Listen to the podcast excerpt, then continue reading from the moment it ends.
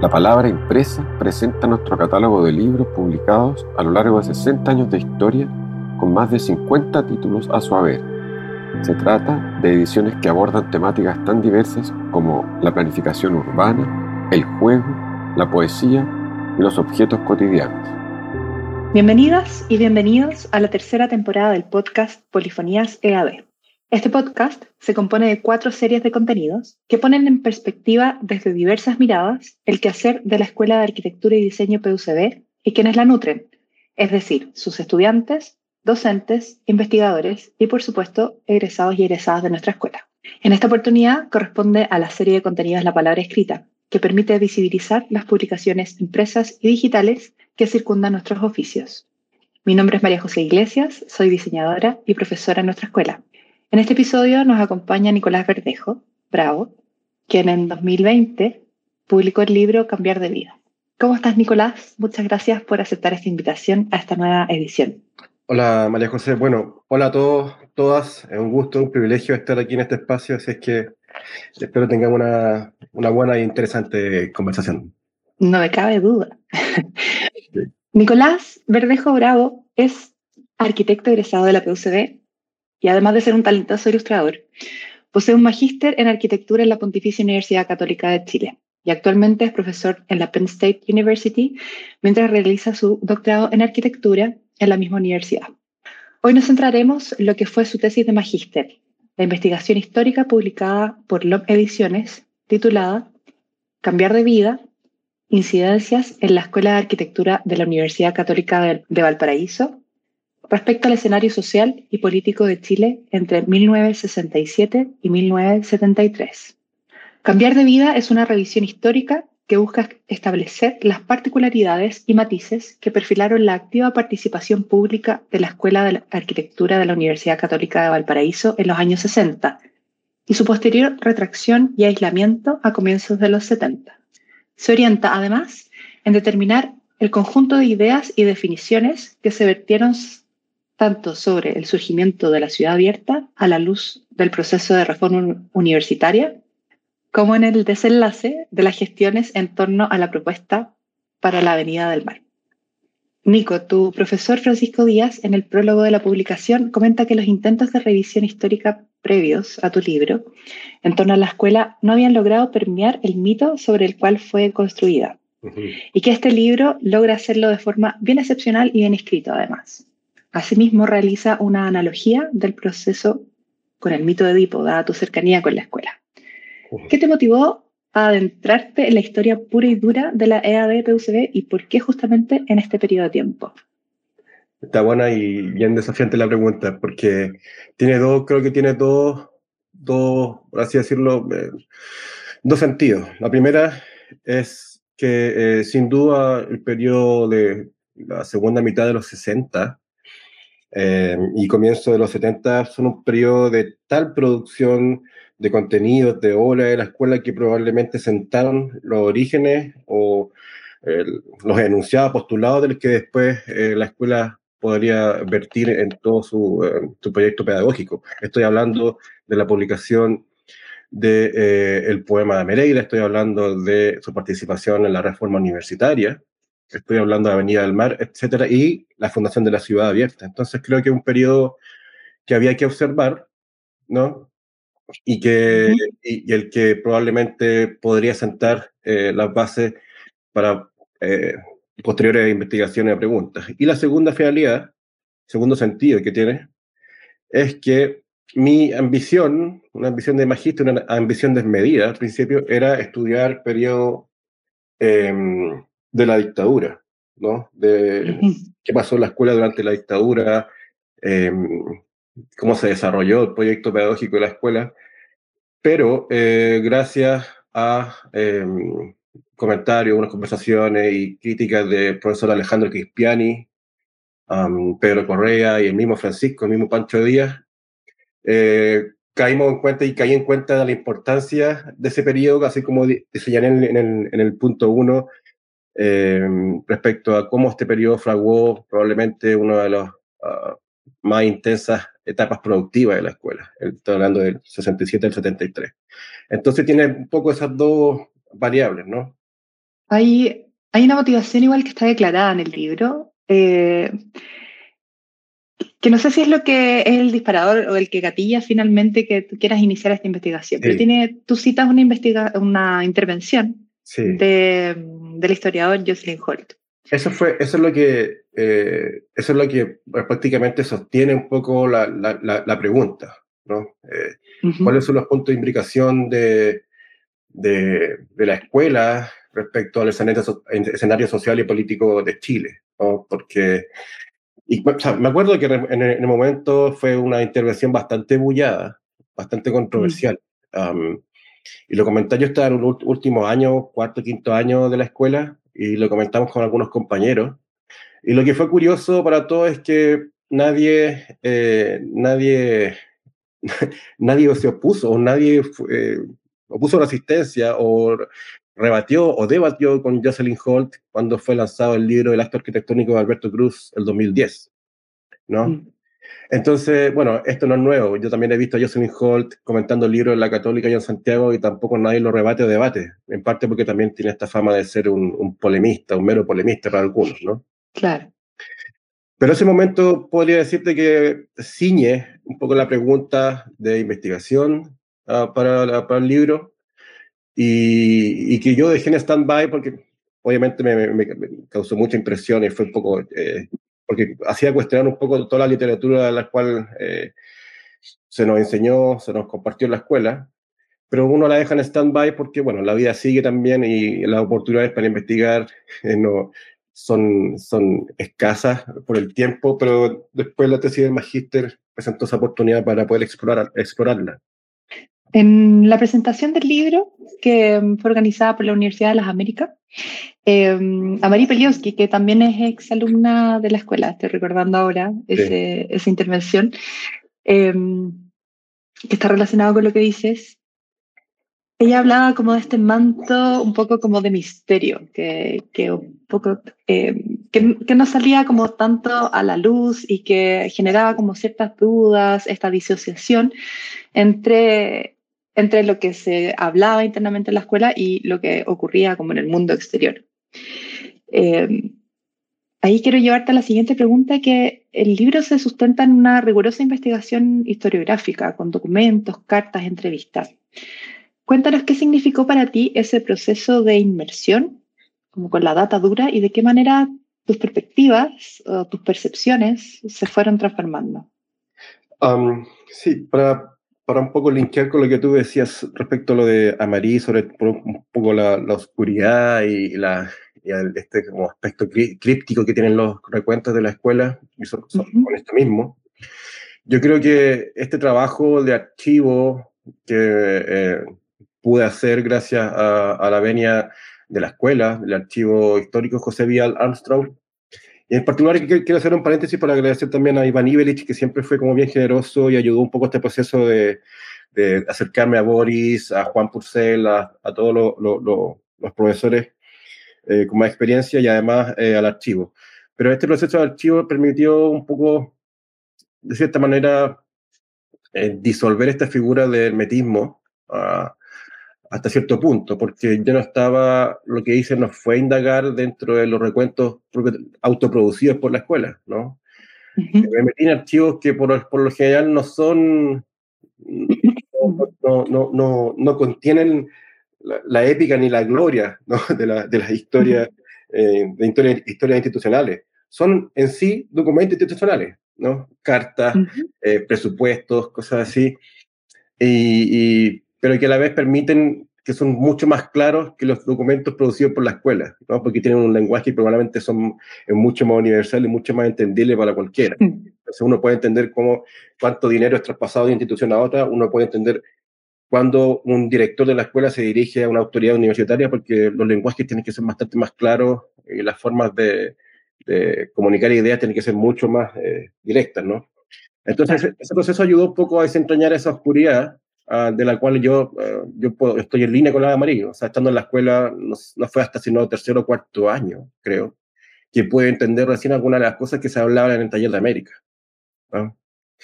Entonces, eh, un poco este proceso ayuda como a destrabar muchas de, de esas brechas que quedaron abiertas por, eh, algunas de las cosas que siempre quedan en el aire en la escuela y que de cierta manera pueden ser interpretadas como, como blindajes, ¿no? Eh, hacer tan críptico, uno blinda, se blinda ante ciertas eh, críticas del exterior.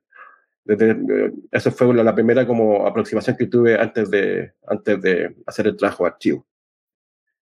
Dado este proceso de, investigación, eh, ¿cuáles crees que son las preguntas que el libro responde, que, te respondieron a ti? Eh, y que le pueden responder obviamente a, otras personas, pero más importante, ¿qué preguntas abre o que podría abrir para una nueva investigación? sí, los investigadores siempre tenemos miedo de responder preguntas, eh, siempre hablamos de abrir preguntas, ¿no? Y es porque aún no logro entenderlo del todo. Eh, infiero que eh, estamos en un mundo en que se produce constantemente información y nunca y, es bien difícil afirmar cosas. Es bastante, bastante desafiante poder afirmar cosas, por tanto, pareciera que estamos en una zona de confort en, en, solamente eh, transitar alrededor de preguntas. Eso es como una cosa que le está dando vuelta estos últimos años. Pero a su vez también tiene que ver, el dejar preguntas abiertas tiene que ver con eh, marcar el paso o abrir caminos para que otros probablemente hagan un trabajo aún más acucioso eh, y sobre bases un poco más sólidas. Las preguntas que intenté abordar y que intenté responder no son, no son parte o no pretendieron, no pretenden constituir una, una gran historia, sino eh, sostener que existen historias más que una historia, ¿no? Eh, bastantes historias, bastantes aproximaciones. Puede ser, uno puede escribir la escuela desde microhistoria, desde historia ambiental, eh, desde poder, desde, ah, no sé, distintas aproximaciones metodológicas de la historia. Pero esta, sin duda, las preguntas que intenté responder y que cierta parte quise abordar con, eh, con estos documentos, evidencias, fueron cómo los marcos sociales y políticos del país tenían incidiendo sobre eh, prácticas de arquitectura. ¿no? Eh, soy un convencido de que la arquitectura va dos o tres pasos detrás de, de lo que son conflictos sociales y políticos, ¿no? porque la arquitectura depende primero de, de la voluntad de quienes están dispuestos a realizarla, de quienes están dispuestos a invertir en ella, de quienes están, de muchas cosas, estatutos que tienen que ver más que nada con justamente marcos sociales y políticos. Ese es mi punto de vista. Entonces pretendí responder, eh, responderla justamente poniendo, eh, poniendo o intentando eh, de cierta manera sacudir esta, esto de que la arquitectura, por así decirlo, lidera revoluciones o cosas eh, un poco disruptivas, cuando la verdad es que pasan muchas cosas antes que una obra de arquitectura, antes que un discurso de arquitectura eh, tenga lugar. Entonces, eh, básicamente pretende sostener que la arquitectura responde, la pedagogía y la arquitectura como disciplina responden justamente a, a, este tipo de variables que son culturales, de sociedad, política, incluso hasta de ideología. Y la investigación que este, eh, o el futuro rumbo, o el rumbo que está en curso y que abrió este libro, es justamente con lo que te decía anteriormente.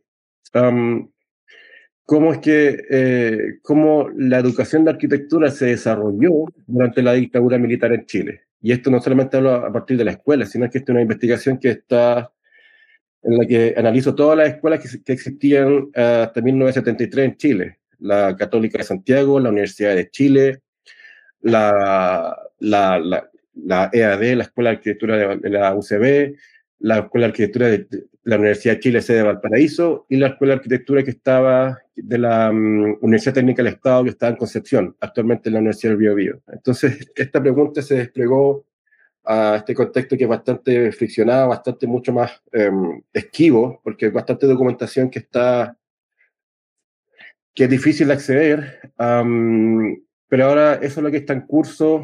No sé, ahora no te podría decir, no podría decir nada al respecto porque el procesamiento de información está en curso también, pero ha sido difícil. Eh, pero cuando hay ciertos vacíos de conocimiento, brechas, probablemente es cuando una investigación más sentido tiene, ¿no?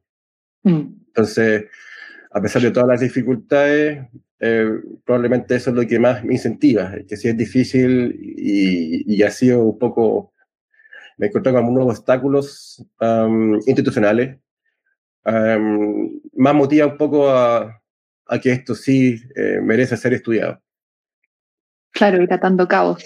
Sí, sí. Ir atando cabos. Muy difícil, porque además, además hay una cosa que, y, yo siempre me acuerdo de la advertencia de, de, de Nordenflicht en, en, el libro, cuando dice que hay que tener cuidado con las hiperconexiones temporales, solamente linkear eventos, cosas que pueden pasar en una institución con la política solamente porque están pasando al mismo tiempo, ¿no? Entonces, em, hay todas esas cosas hay que acercarlas, triangularlas con información. Cuando hablo triangular, hablo cuando hablo que está, por ejemplo, entonces hace, una entrevista, pero esa entrevista tiene que también eh, orbitarla con datos y probablemente contrastarla con otra entrevista, ¿no? Claro, porque si no ya es una interpretación de, de la historia. Tal cual. Entonces, para mí me interesa más que nada eh, traducir datos, información, y probablemente eh, la narrativa surge después de eso, no antes. ¿No? Claro, claro. ¿Y cuál, eh, qué datos podrías como hacer unos pequeños preview de tu libro? ¿Qué, qué datos, algún dato sabroso que nos podamos sí, hay, unos hay, unos, hay, unas cosas que son muy, hay unos datos y, cartas, por ejemplo, que a mí me, me las encontré fascinantes, ¿no? Que son, eh, especialmente, específicamente las cartas de José Vial con las autoridades de la escuela cartas que están disponibles en el archivo José Vial Armstrong.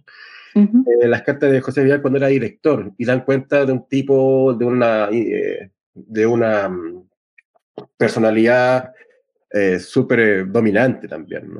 yo obviamente no lo conocí, estoy años luz de haberlo conocido, pero las cartas también dan cuenta de cómo alguien le habla de tú a tú a otras personas o cómo negocia o cómo es capaz de dirigirse a otra autoridad con el fin de poder hacer subsistir el proyecto de la escuela. ¿no? Esas cartas yo las encontré en un documento sumamente valioso, ¿no? las cartas de Duncan Livingston, Edward Wright, para poder traerlo a, a, iniciar los, cursos de diseño en la escuela. Em, no, francamente yo creo que las cartas de José Villar son un documento importante para ver cómo estas negociaciones se llevaron a cabo con el fin de poder eh, llevar a cabo el proyecto de la escuela. También están, eh, también están obviamente eh, un documento que también encuentro fascinante y que está, ya está publicado en internet, pero creo que, que todavía puede dar mucho más, que es el voto al Senado académico presentado en junio del 73, ¿no? Cuando probablemente la escuela hace por primera vez público, desde mi punto de vista, uh, un análisis tan crudo sobre la realidad política del país. ¿no? Um, entonces, esto un poco también debate con la figura de la escuela como un, un núcleo apolítico. Eh, claro. Sobre todo durante el periodo. ¿eh? Tuvieron, que, en el que tuvieron hartas harta, harta palabras. Un análisis bastante duro eh, y en lo que uno puede hacer sus propias conjeturas, pero creo que también es un documento el que todavía puede dar mucho más que hablar. Gracias, Nicolás. Oye, ¿y cómo, ¿Cómo percibes a la escuela actualmente respecto de lo público y lo político? Son preguntas bien, esas son preguntas, bueno, lo voy a responder de una forma mucho más reduccionista porque no, no, sabría decir en qué está la escuela respecto de lo político.